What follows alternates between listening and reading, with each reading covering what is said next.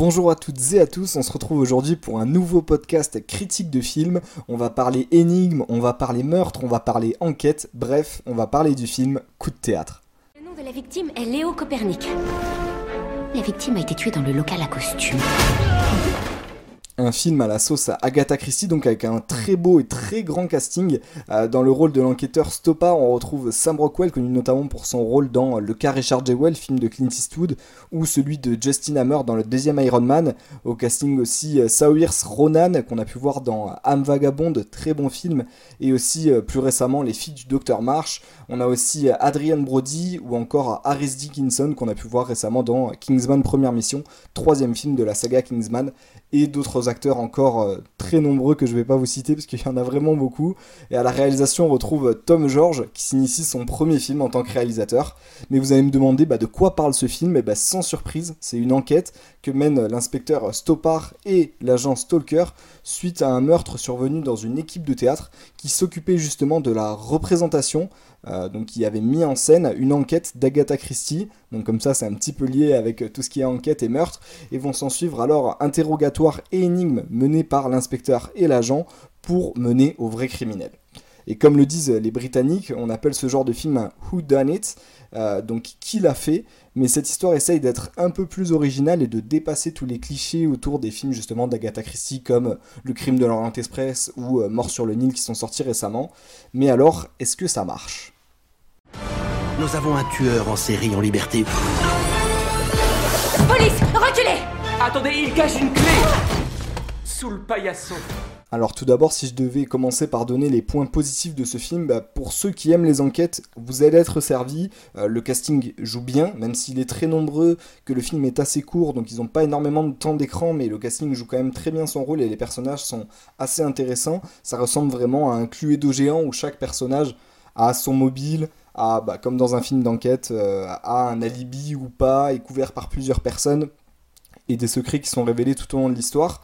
Euh, le meurtrier est assez compliqué à trouver, donc l'enquête est plutôt intéressante quand même, parce que c'est le but c'est de pas pouvoir trouver le meurtrier euh, dès le début ou d'avoir des indices euh, trop flagrants, mais là le film nous mène assez bien en bateau, je trouve, et on a quelques originalités, comme je vous parlais, le film essaye de dépasser le simple films Agatha Christie euh, d'enquête, qui sont euh, donc très agréables, ces originalités, avec une mise en scène qui est quand même euh, assez réussie, et des plans qui sont très bien et nous font vraiment douter sur qui pourrait être le meurtrier. Donc de ce côté-là, ça reste quand même assez classique, avec quelques touches d'originalité, mais quand même un bon film. Et un point négatif, bah, c'est que le film démarre très bien, mais s'essouffle assez rapidement, et on tombe très vite dans un film d'enquête euh, classique. Ça se différencie euh, pas pour moi assez. Même si le début changeait un peu, j'avais vraiment espoir que le film allait, euh, être un peu déroutant dans ce sens-là. Mais finalement, l'enquête est pas très riche, change pas d'habitude. On n'a pas beaucoup de retournements de, de situation, même si on a quand même quelques twists qui sont assez sympas mais euh, il manque quand même pour moi euh, la vraie touche d'originalité dont le film essaye de se vanter, autant dans la promotion ou autant même dans le discours du début du film, euh, où une voix off nous explique que justement les films d'Agatha Christie c'est un peu relou et qu'il faudrait essayer de faire mieux eh bien malheureusement j'ai pas trouvé que ça proposait autant que ça euh, mieux. Mais est-ce que finalement est-ce que c'est possible d'être original quand on voit tous les films d'enquête comme ça que ce soit euh, à couteau tiré ou euh, qui est sorti il y, a deux ans ou encore le crime de Rente Express mort sur le Nil. Est-ce que c'est possible d'être original en faisant ce genre de film? Et eh bien après avoir vu ce film qui essaye d'être original je me le demande